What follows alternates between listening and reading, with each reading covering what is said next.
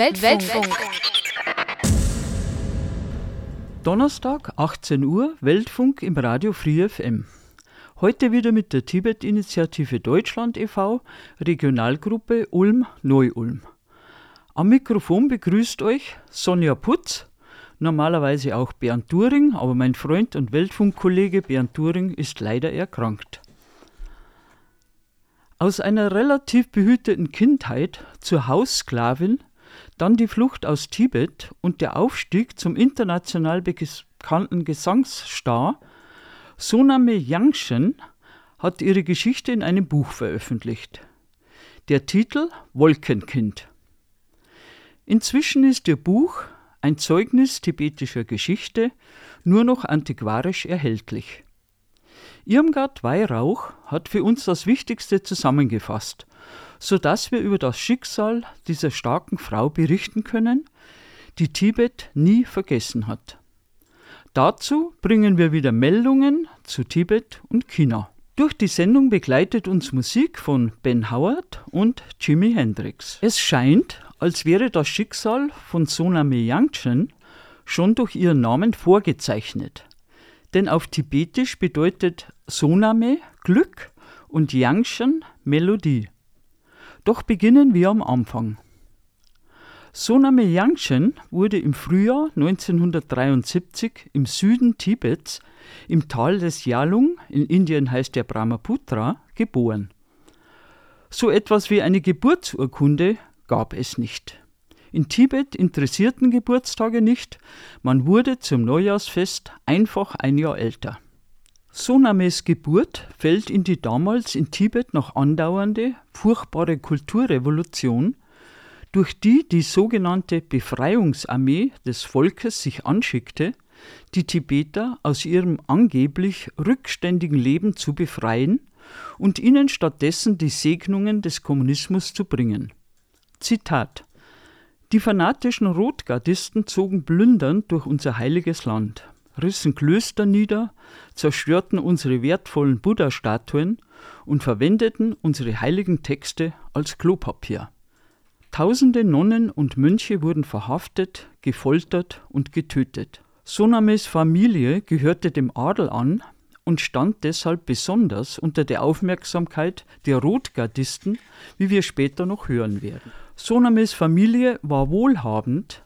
Sie besaß Viehherden, ein großes Haus, Schmuck und gediegene Möbel. Von ihrer Mutter erzählt Soname, dass sie eine Schönheit gewesen sei.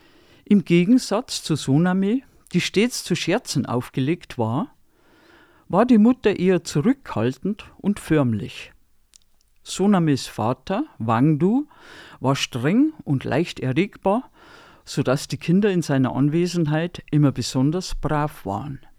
Er war mit den Schriften des Buddhismus vertraut, ein hochgebildeter Mann. In seiner Jugend war er Mönch gewesen, bis die Chinesen die Mönche zwangen, ihre Mönchsgewänder abzulegen und ihre Gelübde zu widerrufen. Ihre Eltern hatten sich beim Neujahrsfest kennengelernt und geheiratet. Sonames Spielplatz war das Dach der Welt. Sie lebte vor der herrlichsten Bergkulisse, auch wenn das Klima eisig war. Die Landschaft habe ihre Seele geprägt, wie sie schrieb. Und so wuchs in ihr die Liebe zur Natur und der Freiheitsdrang, die sie nie verlassen haben. Soname war ein rechter Wildfang. Sie verlebte eine relativ glückliche, wenn auch sehr kurze Kindheit. Besonders liebte sie es, wenn sie ihrer Familie etwas vorsingen durfte. Sie hätte sehr gerne auf Dorffesten gesungen, aber das verbot der Vater. Auftritte in der Öffentlichkeit, das ist schlimmer als Prostitution, sagte er. Doch die Großmutter brachte ihr die traditionellen Lieder bei und prophezeite ihr, dass sie eines Tages Sängerin werden würde. Sonames Erinnerungen an eine glückliche Kindheit sind aber getrübt von dem Schmerz, der verschiedenen Familienmitgliedern zugefügt wurde. Aufgrund ihrer adeligen Herkunft waren sie schuldig Geborene, und sowohl die Chinesen als auch die Dorfbewohner verfolgten die Familie. Die Leute, die früher für ihre Familie gearbeitet hatten, wandten sich gegen sie um sich für vergangene Zeiten zu rächen. Zitat Oft wurden meine Brüder und ich von den anderen Kindern gequält. Sie stießen uns herum und nannten uns Bastarde. So schlugen Dorfkinder ihren Bruder nieder, und während andere ihn am Boden festhielten, urinierten sie in seinen Mund. Sonamis älterer Bruder war darüber so aufgebracht, dass er gegen die Dorfjungen vorging, was dazu führte, dass in ihrem Haus nachts alle Fensterscheiben eingeschlagen wurden. Als die Eltern sich bei den Behörden beklagten, wurden sie auf einer öffentlichen Versammlung schuldig gesprochen und vor den Augen der Kinder ausgepeitscht. Der Großvater wurde über ein Feuer mit brennenden Pfefferschoten gehalten. Sein Gesicht schwoll an, er war tagelang blind. Selbst die Großmutter wurde zur Zwangsarbeit verurteilt. Sie musste bis zum Zusammenbrechen Steine durch einen eiskalten Fluss schleppen. Sonames Eltern wurden auch in den täglich stattfindenden politischen Versammlungen, den Sonderversammlungen für soziale Reformen genannt, öffentlich gedemütigt. Wie die meisten Leute aus dem Dorf zwischen sieben und 80 Jahren schufteten sie bis zur völligen Erschöpfung auf den Feldern und bekamen dafür als Lohn nur einmal im Jahr eine Getreideration, die bei weitem nicht ausreichte. Unter chinesischer Herrschaft mussten die Bauern die traditionelle Form des Fruchtwechsels aufgeben. Sie sollten nur noch Weizen anbauen. Durch diese widernatürliche Maßnahme erwuchs aus der ohnehin angespannten Ernährungslage eine Hungerkatastrophe, bei der tausende Tibeter starben während China Getreide für die eigene Bevölkerung abtransportierte. Sunami schrieb, der Glaube hielt uns am Leben. Ihre Religion, der tibetische Buddhismus, lehrte sie, den eigenen Feinden zu vergeben. Die Tibeter vergaben den Chinesen, weil sie wussten, dass jede wütende Reaktion, jede Rache die Feindschaft nur verlängern würde. Die Tibeter glaubten, dass die Chinesen durch ihr Verhalten ihrem eigenen Karma schadeten und dass sie alles Leiden, das sie anderen zufügten, eines Tages selbst erfahren würden. Dafür verdienten die Chinesen das Mitleid der Tibeter. Weltfunk. Weltfunk. Ihr hört den Weltfunk Heute wieder mit der Tibet-Initiative Deutschland e.V., Regionalgruppe Ulm-Neu-Ulm und dem Buch Wolkenkind von Soname Yangchen. Als Soname sechs Jahre alt war, schickten ihre Eltern sie zu einer Tante in der Hauptstadt Lhasa. Sonames Mutter wollte dem Kind die Arbeit auf den Feldern ersparen und sie vor den oft auf dem Land vorkommenden Vergewaltigungen schützen. Zitat Die ersten Wochen in Lhasa waren schrecklich. Nicht nur hatte ich meine Lieben verloren, sondern plötzlich lebte ich in einer völlig fremden Umgebung. Verschwunden waren die Berge und Felder, die Bäche, der weite Himmel, den ich so liebte. Stattdessen war ich umgeben vom Lärm der Stadt, von Beton und Autos und überall waren Menschen. Die Tante stellte Soname in der Kunstakademie vor, aber sie wurde wegen ihrer geringen Größe abgelehnt, wenn auch ihre Stimme für gut befunden wurde. Nicht lange darauf brachte die Tante Soname als Hausmädchen zu dem Ehepaar Tashi. Die Tashis waren wichtige Leute. Sie waren bei der Polizei beschäftigt.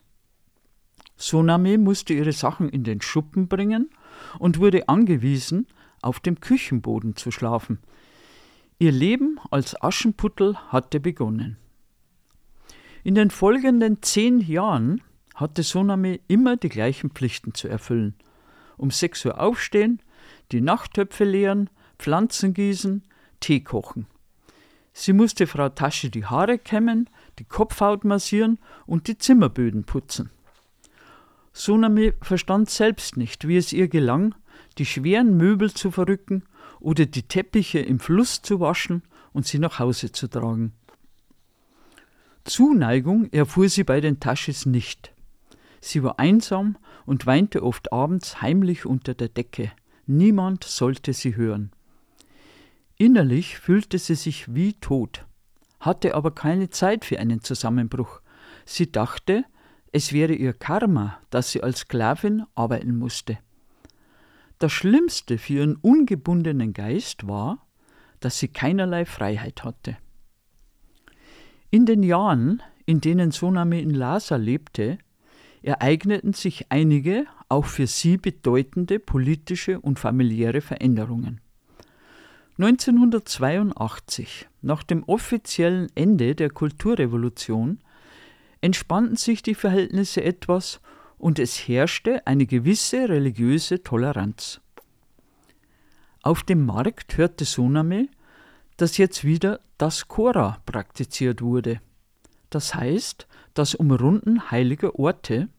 Soname wollte genaueres wissen, stand um drei Uhr früh auf und ging zum Potala wo Hunderte den Palast umrundeten und das Mantra Om Mani Padme Hum, O du Juwel im Lotus, murmeln. Soname spürte dabei vor allem Freiheit. Es war für sie einer der schönsten Momente in ihrem Leben. Als Soname zehn Jahre alt war, besuchten Eltern und Großeltern sie. Den Taschis gelang es jedoch, die Eltern zu überreden, Sonami bei ihnen zu lassen. Sonami blieb, weil man in Tibet als Kind eigene Wünsche hinter denen der Mutter zurückstellte. Nach dem Besuch der Eltern, Soname war tagelang wegen eines zerbrochenen Weinglases beschimpft worden, versuchte sie zu fliehen. Mit dem Bus fuhr sie bis zur Endstation und lief zu Fuß weiter.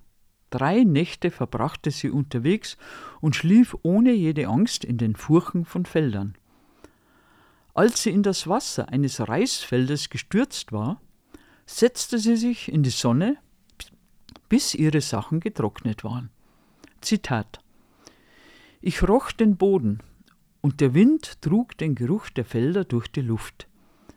Ich fühlte mich wie im Paradies. Ich war frei. Hinter der unendlichen, wunderschönen Weite von Tibets Natur, ich war endlich heimgekehrt. Das Glück, wieder bei der Familie zu sein, dauerte indes nicht lange. Ihr Vater benachrichtigte die Taschis, die sie zurückholen ließen. Soname wollte nicht gehen, aber Kinder in Tibet widersprachen ihren Eltern nicht. Ein Ereignis unterbrach die Monotonie ihrer Tage. Der Panchen Lama, die zweitwichtigste Persönlichkeit Tibets, sollte nach Lhasa kommen. Er war in Tibet umstritten, weil er bei der Besetzung Tibets gesagt hatte, er glaube an die lauteren Absichten der chinesischen Führung, verdächtigte ihn das Volk der Parteihörigkeit. Als der Panchen Lama später jedoch Chinas Politik in Tibet kritisierte, verschwand er für Jahre in einer chinesischen Einzelzelle. Zitat Er war keine chinesische Marionette. Er kritisierte ziemlich jeden Aspekt der chinesischen Politik, angefangen vom schrecklichen Zustand des Bildungswesens über die Massenimmigration chinesischer Siedler, die den Tibetern die Arbeitsplätze wegnahmen, bis hin zur Vernachlässigung der tibetischen Sprache. Sechs Monate danach erhielt Soname erstmals einen Brief ihres Vaters. Er schrieb, dass ihre Mutter erkrankt sei und sie sofort nach Hause kommen sollte. Der erste Schock in der Heimat war, dass es ihr schönes Haus nicht mehr gab und dass die Familie in einer hässlichen Betonschachtel wohnte, durch die bei Regen das Wasser strömte, weil sie an einem Hang lag. Auf die letzten Worte ihrer Mutter, dass sie ihre Tochter immer vermisst hätte, hatte Soname lange gewartet. Auch vom Vater erhielt sie ein seltenes Lob. Du bist ein gutes Kind, du hast alles für deine Mutter getan. Nach ihrem Tod erhielt Sonames Mutter das sogenannte Himmelsbegräbnis. Das heißt, ihr Körper wurde zerteilt und für die Geier unter freiem Himmel ausgebreitet. Für Soname erlosch das Licht in ihrem Leben, wie sie schrieb. Sie kehrte zu den Taschis zurück, wo das immense Arbeitsprogramm sie daran hinderte, in Depressionen zu verfallen. Im Herbst 1987 erlebte Soname, nunmehr 14 Jahre alt, in Lhasa die Demonstrationen gegen das chinesische Regime. Danach gab es dort überall Soldaten mit Gewehren, die sie auch von den Dächern der Tempel auf die Menschen richteten. Doch noch immer gab es ausländische Besucher, die Bilder und Kassetten mit Predigten vom Dalai Lama nach Tibet brachten. Von einem jungen Mönch, dessen Eltern einst geflohen waren und der nun Tibet besuchte, erfuhr Soname von besseren Lebensmöglichkeiten in Indien. Sie hatte keine Ahnung, wo Indien lag, doch es erschien ihr als das gelobte Land und dorthin wollte sie, obwohl sie weder Geld noch Papiere besaß. In Tibet sah sie keine Zukunft für sich. Ihr hört den Weltfunk, heute mit der Tibet-Initiative Deutschland e.V., Regionalgruppe Ulm-Neu-Ulm und dem Buch Wolkenkind von Soname Yangchen. Eine unerwartete Gelegenheit zur Flucht ergab sich im Oktober 1989. Soname füllte im Auftrag der Taschis im Kloster Sera die Butterlampen auf. Dabei hörte sie zwei Mönche flüstern, dass sie Tibet mit einem Lastwagen verlassen wollten. Sie waren am Aufstand 1987 beteiligt gewesen, hatten sich auf dem Land versteckt gehabt und waren nur so der Verfolgung entgangen. Die Mönche waren bereit, Soname mitzunehmen. Sie packte einige warme Sachen ein und eine Freundin gab ihr etwas Geld. Frühmorgens wurden sie von einem Lastwagenfahrer abgeholt. Nach einem Halt in Shigatse, etwa 250 Kilometer südwestlich von Lhasa, kehrte der ältere Mönch nicht zum Auto zurück. Er war sehr wahrscheinlich verhaftet worden. Soname empfand tiefes Mitleid mit ihm, da er auch für sie sein Leben aufs Spiel gesetzt hatte. Später wurde auch der jüngere Mönch verhaftet. Soname war wieder auf sich alleine gestellt. Eine Frau in Nailam, dem Grenzort zu Nepal, zeigte ihr, welchen Weg sie einschlagen sollte. Da Soname in ihrer Heimat so manchen Berg bestiegen hatte, beschloss sie, sich allein auf den Weg zu machen, alles zurücklassend und mit nur zwei Päckchen Keks als Proviant. Als der Mond aufging, war Soname noch nicht weit gekommen. Plötzlich leuchtete ihr der Strahl einer Taschenlampe ins Gesicht und sie fürchtete, ein Wachmann hätte sie entdeckt. Es war jedoch der Führer einer Gruppe, die schon ein Stück voraus war und ihre Schritte gehört hatte. Ihnen durfte sich Soname anschließen. Wochenlang, anfangs ohne nachts zu schlafen, waren sie im Dschungel unterwegs. Es ging bergauf und bergab, sie klammerten sich an Wurzeln und Lianen, begegneten gelegentlich gefährlichen Tieren wie Berglöwen oder Tigern und wurden von unendlich vielen Blutegeln geplagt, die sich in die Haut bohrten, was Soname besonders eklig fand. Sie begegneten niemandem, hörten aber immer wieder Stimmen von Menschen, die ihnen hätten gefährlich werden können. Als Sonames Schuhe auseinanderfielen, gab ihr der Führer der Gruppe, der Mönch Nawang Panchen, sein Ersatzpaar, die ihr zu groß waren, so dass sie bald wundgescheuerte Füße hatte und nicht mehr laufen konnte. Er trug sie den Berg hinab.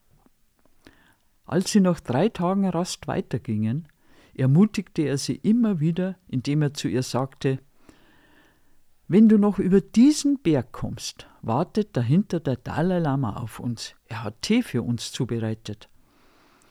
Sieben Wochen waren sie unterwegs, bis sie in Nepals Hauptstadt Kathmandu ankamen. Nach einer Weile reiste Soname weiter nach Dharamsala im Norden Indiens, seit 1959 Sitz des Dalai Lama. Sie legte ihr Schicksal in die Hand Buddhas und hatte das Gefühl, dass es richtig war. Ich komme dem Dalai Lama immer näher, dachte sie. Bei ihrer Ankunft musste sie sich im Büro für Exilanten anmelden und fand eine Unterkunft im Gästehaus. Drei Wochen später nahm sie am Empfang des Dalai Lama teil, der jeden in Dharamsala ankommenden Flüchtling selbst begrüßte. Soname war überwältigt von seiner Erscheinung. Für die Tibeter ist der Dalai Lama die Wiedergeburt des Buddhas des Mitgefühls, genannt Chenresi, und Soname spürte seine göttliche Präsenz. Für kurze Zeit besuchte Soname, sie war gerade 16 geworden, die Schule. Beim Neujahrsfest traf sie einen Bekannten namens Tenzin wieder. Vollkommen unaufgeklärt in sexuellen Belangen und vollkommen naiv wurde sie schwanger. In ihrem Umfeld konnte oder wollte sie sich niemandem anvertrauen. So schrieb sie an Tenzin und der schlug Soname vor, zu ihm zu ziehen. Nachdem ihre Tochter geboren war, lebten sie als Familie zusammen. Das Familienglück dauerte jedoch nicht lange. Tenzin erhielt ein Stipendium in den USA und verließ sie. Er hinterließ ihr sein letztes Geld. Doch das reichte nicht lange. Für Soname folgte eine sehr schwere Zeit. Sie lebte eine Zeit lang sogar auf der Straße und arbeitete unter anderem als Verpackerin für Räucherstäbchen. Nach einer weiteren gescheiterten Beziehung zu einem Mann aus Amdo übergab sie ihre Tochter an Tenzins Eltern. Das Mädchen war zu diesem Zeitpunkt drei Jahre alt. Suname sah ihr Kind für viele Jahre nicht wieder. Nachdem sie kurze Zeit in Manali und in Delhi gearbeitet hatte, lernte Soname den Urenkel eines berühmten Herrschers von Hyderabad kennen, der ihr die Aufsicht über sein Haus anvertraute und sie in die vornehme Gesellschaft einführte. Der Franzose Marc half ihr schließlich, die nötigen Papiere für eine Ausreise nach Frankreich zu bekommen. Soname hatte gehofft, in Indien die Freiheit zu finden, aber sie war nicht frei. Sie war immer noch an ihre Tochter gebunden. In Europa wollte sie nur vorübergehend bleiben, aber unbedingt wollte sie nach England. Mark begleitete sie nach Brighton. Hier traf sie Michael wieder, Michael, dem sie in Indien geholfen hatte, ein Motorrad zu kaufen, weil er kein Hindi sprach. Michael war ein freundlicher, sanfter Mann. Er nahm sie bei sich auf und obwohl er 20 Jahre älter als Suname war, heirateten sie. Sie passten ihre Lebensgewohnheiten einander an, ließen sich aber gegenseitig Freiheit. Später jedoch trennten sie sich wieder. Suname, die immer für ihren Lebensunterhalt gearbeitet hatte, fand Putzjobs erst in einer Freimaurerloge, dann bei der Polizei und das ohne offizielle Arbeitsgenehmigung. Wichtig war ihr weiterhin ihr Morgengebet und ihre Meditation. Sonames musikalische Karriere begann als sie auf der Hochzeit von Freunden die Gäste spontan mit ihren Liedern unterhielt. Ein bekannter Musikproduzent hörte sie und bot ihr sogleich einen Auftritt in Deutschland an. Das konnte sie nicht annehmen, da sie damals England noch nicht verlassen durfte. Bei einem berühmten Hackbrettspieler lernte sie das gemeinsame Musizieren.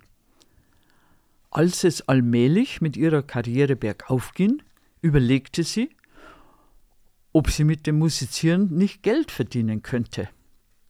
Sie sang zunächst die traditionellen Lieder, entdeckte aber bald, dass sie imstande war, selbst zu komponieren. Sie besang Tibet, seine blauen Berge und Flüsse, die Yaks, selbst über die Würmer in der Erde. Soname sang vom Dalai Lama und dem Glück, das jeder Tibeter empfand, der ihn sah, und dem Streben aller Menschen nach Frieden und Freiheit. Eine Platte mit eigenen Liedern schickte sie an einen bekannten Discjockey der BBC und sie wurde gesendet. Soname gab ihren ersten Soloabend in Brighton und ein Benefizkonzert mit einer indischen Schauspielerin in einem Privathaus bei, dem sie 20.000 Pfund erlösten, die für die gefolterten Nonnen in Tibets berüchtigten Trapschi-Gefängnis gespendet wurden. Aus ihren vielen Konzerten ragten zwei besonders hervor. Im November 2003 durfte sie im Royal Opera House in Convent Garden in einer großen Gala zur Unterstützung des Tibet Relief Funds auftreten. Das vornehme Publikum, darunter sogar Prinz Charles, war zunächst etwas steif. Soname aber ermunterte, die Arme zu bewegen und mit ihr das Om Mani Padme Hum zu singen. Es war unglaublich, wie der heilige Klang in der Floral Hall des Opernhauses widerhallte. Doch der größte Auftritt für Soname war auf der von Dalai Lama in Edinburgh abgehaltenen Weltfriedenszeremonie. Dort durfte sie ihn auch persönlich sprechen, obwohl sie sehr schüchtern war und sich dessen nicht für würdig erachtete. Ein besonderes Erlebnis wurde es für Soname, als sie 2003 nach Indien fliegen konnte. Endlich hatte sie die nötigen Papiere und wollte nach so vielen Jahren ihre Tochter wiedersehen. Jedoch die Distanziertheit der Tochter überschattete das Treffen. Doch nach zahlreichen Telefonaten ist eine familiäre Brücke entstanden. Mit ihrer Einbürgerung nach Großbritannien im Jahr 2005 endet das Buch. Soname Yangchen ist heute eine berühmte Sängerin, Komponistin und Buchautorin. Zum Buch Wolkenkind kam noch ein zweites mit dem Titel Klang der Wolken. Drei CDs mit ihren Liedern sind mittlerweile auf dem Markt dazu zahlreiche Beiträge auf YouTube. Bei den biografischen Angaben haben wir uns an Sonami Yangchens Buch Wolkenkind gehalten, das uns als Knau Taschenbuch vorliegt. Informationen zu Sonami Yangchen sind auch über ihre eigene Website unter www.soname.com oder über die Musikseite www.soname.com laut.de abzurufen. Ihre Liebe zu Tibet hat Soname Yangchen offensichtlich nicht vergessen. 2015 gab sie im Brennpunkt Tibet, der Zeitschrift der Tibet-Initiative Deutschland, ihr Statement Meine Stimme für Tibet ab. Und diese Stimme wird überall gehört. Kommen wir nun zu unserer Medienschau. Wie wirklich ist die Wirklichkeit? fragte einst der österreichische Philosoph und Psychotherapeut Paul Watzlawick. Was er damit meinte, war, ein jedes Gehirn bastelt sich seine Wirklichkeit selbst. Das wird deutlich, wenn wir zwei Kurzmeldungen der Südwestpresse vom 17. November dieses Jahres betrachten. Es geht um das Zusammentreffen des amerikanischen Präsidenten Joe Biden und dem chinesischen Halbgott Xi Jinping am 15. November in San Francisco. Abgesehen davon, dass die Vereinbarungen für eine Wiederaufnahme der Kommunikation zwischen beiden Staaten dringend nötig sind, dämpft doch die Unterschiedlichkeit der Standpunkte jeglichen Optimismus. Nach Joe Biden gehörten die Gespräche zu den konstruktivsten und produktivsten, die er mit Xi bisher gehabt habe. Biden erklärte aber auch, dass er Xi weiterhin als Diktator betrachte. Wie das chinesische Außenministerium mitteilte, forderte Xi bei dem Treffen, die USA sollten die Bewaffnung Taiwans einstellen und Chinas friedliche Wiedervereinigung unterstützen. China werde die Wiedervereinigung umsetzen, das sei unaufhaltsam. Dass Biden Xi erneut als Diktator bezeichnete, nannte die chinesische Außenamtssprecherin extrem falsch und eine unverantwortliche politische Manipulation. In der vorletzten Weltfunksendung berichteten wir über die Immobilienblase in China und deren möglicherweise gefährlichen Auswirkungen auf die Finanzmärkte der Welt. In diesem Zusammenhang eine Meldung aus der Südwestpresse vom 24.11.2023. Verschuldete chinesische Baukonzerne befinden sich an den Börsen im Aufwind. Hintergrund sind Medienberichte, wonach die chinesische Führung eine Liste mit 50 Unternehmen aufgestellt hat, die mit stärkerer finanzieller Unterstützung rechnen können. Mein Kommentar dazu? Hüben wie drüben dieselben Gewinner und Verlierer. Und damit sind wir schon am Schluss der Sendung angelangt. Die Tibet-Initiative Deutschland arbeitet für die Wahrung der Menschenrechte im besetzten Tibet und für das Selbstbestimmungsrecht der Tibeter. Einzelheiten unter www.tibet-initiative.de. Ihr erreicht unsere Initiative aber auch unter Twitter, Facebook oder Instagram. Wer bei unserer Regionalgruppe Ulm-Neu-Ulm mitarbeiten will, ist herzlich zur Mitarbeit eingeladen. Kontaktaufnahme unter www.tibet-initiative.de, dann auf Kontakte und auf Regionalgruppen. Die eine oder der andere haben vielleicht während der Ulmer Friedenswochen im September 2023 an unserem ökumenischen Friedensgebet teilgenommen oder unseren Stand beim Allerweltsforum am vergangenen 10. Dezember im Roxy besucht. Beide Veranstaltungen sind auch für nächstes Jahr wieder vorgesehen. Zunächst aber steht der 10. März im Fokus, der Jahrestag des Aufstands von 1959 in Tibet. An diesem Tag werden viele Kommunen und Institutionen im In- und Ausland die Tibet-Flagge hissen, die von China verboten wurde. Auch die Städte Ulm und Neu-Ulm werden Flagge zeigen für Tibet und wir werden mit einer Mahnwache an das Schicksal Tibets erinnern. Und da der 10. März nächstes Jahr auf einen Sonntag fällt, werden wir unsere Mahnwache auf Samstag, den 9. März, vorverlegen. Genaueres dazu in unserer nächsten Sendung. Über eine rege Beteiligung würden wir uns sehr freuen und das heißt, unbedingt schon mal den 9. März 2024 vormerken. Unser nächster Sendetermin hier im Weltfunk ist am Donnerstag, dem 22. Februar 2024, wie immer um 18 Uhr. Das Manuskript zum Titelthema stammt von Irmgard Weihrauch, Bearbeitung für den Weltfunk und Redaktion der Sendung Sonja Putz und Bernd During. Die Musik habe wie immer ich ausgewählt.